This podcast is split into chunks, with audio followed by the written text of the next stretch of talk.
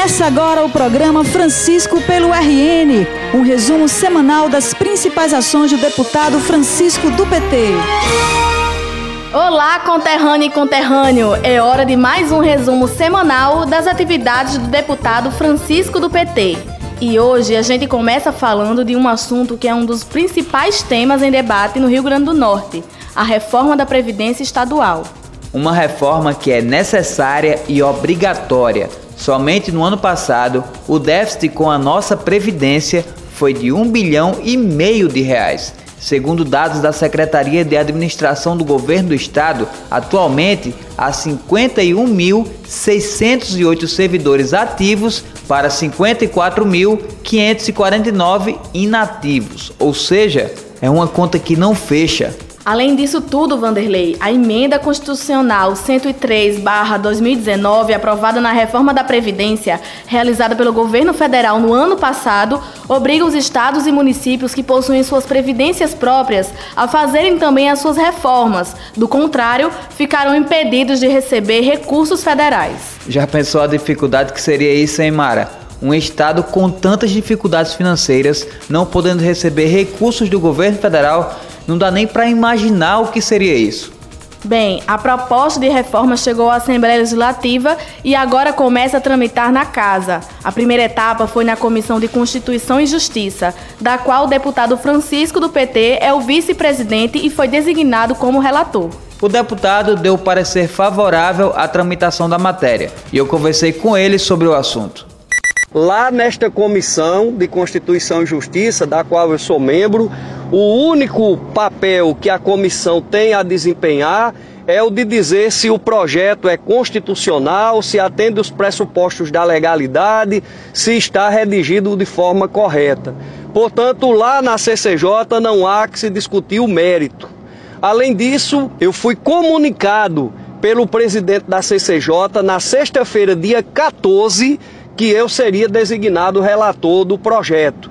E passei o final de semana todo lendo o projeto. Aliás, eu já tinha conhecimento de muitas partes do projeto que já vinham sendo discutido há bastante tempo e fiz um processo de discussão com a assessoria técnica da Comissão de Constituição e Justiça, bem como com a minha assessoria jurídica. E chegamos ao entendimento que tanto fazia o projeto passar um dia, como um mês, como uma hora na Comissão de Constituição e Justiça, nada ia ser alterado, porque a CCJ não é a comissão para se discutir o mérito desta matéria.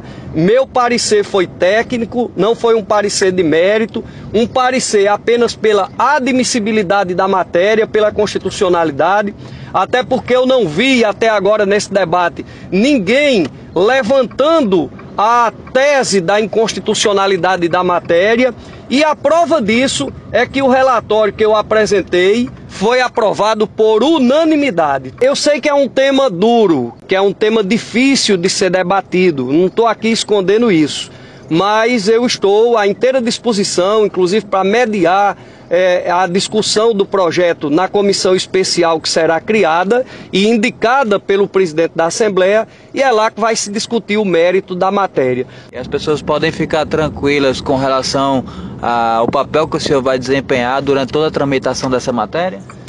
Claro que sim. As pessoas que me conhecem, aí eu me refiro às que me conhecem de verdade, de fato, elas sabem é, do meu comportamento ao longo da minha vida, não só pessoal, como também da minha vida política.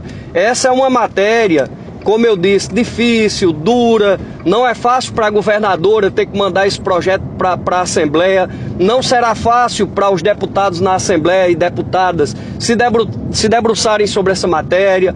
O movimento sindical também cumpre o seu papel, mas podem ficar tranquilos que eu estou à disposição para o debate, para receber sugestões, propostas, para que a gente possa, inclusive, aperfeiçoar esse projeto mas no local apropriado. Na CCJ isto não podia acontecer. Francisco do PT é trabalho pelo RN. O deputado Francisco também foi relator de outra matéria, só que no plenário. Foi o projeto de autoria do governo do estado que equipara o salário base dos servidores ao salário mínimo nacional. Importante projeto de lei que corrige o salário mínimo do Estado do Rio Grande do Norte, projeto enviado a esta Casa Legislativa em razão, inclusive, de decisão do Supremo Tribunal Federal que impediu aos estados a vinculação, especificamente numa ação do, do, do Tribunal de Contas do Estado do Rio Grande do Norte ao STF, que impediu a vinculação do vencimento de servidores do Rio Grande do Norte ao salário mínimo. E a governadora enviou a esta Casa este projeto de lei, concedendo o mesmo valor do salário mínimo nacional aos servidores daqui do Rio Grande do Norte. Então, nosso parecer, presidente, é pela admissibilidade da matéria da forma em que ela se encontra redigida. Francisco do PT é educação pelo RN o deputado Francisco do PT esteve na cidade de Areis, no litoral potiguar, para visitar a obra de reforma da Escola Estadual Jacuma Uma, que é uma das mais antigas do estado e há muito tempo não passava por uma reforma. O prédio ganhou novas salas de aula e uma estrutura mais ampla. Com os trabalhos de reforma, foi possível até retomar a construção do ginásio do colégio, que há anos estava paralisada. Nós conversamos com a diretora da escola, professora Andréa Cristina, que falou sobre o assunto. Não tinha laboratório, não tinha sala de informática grande, não tinha sala de professor, sala de direção e tudo hoje nós temos na nossa escola. É uma nova escola para os alunos da nossa comunidade. Qual a importância do deputado Francisco visitar aqui essa aula? É de muita importância, né, para dar assim, um apoio para a gente.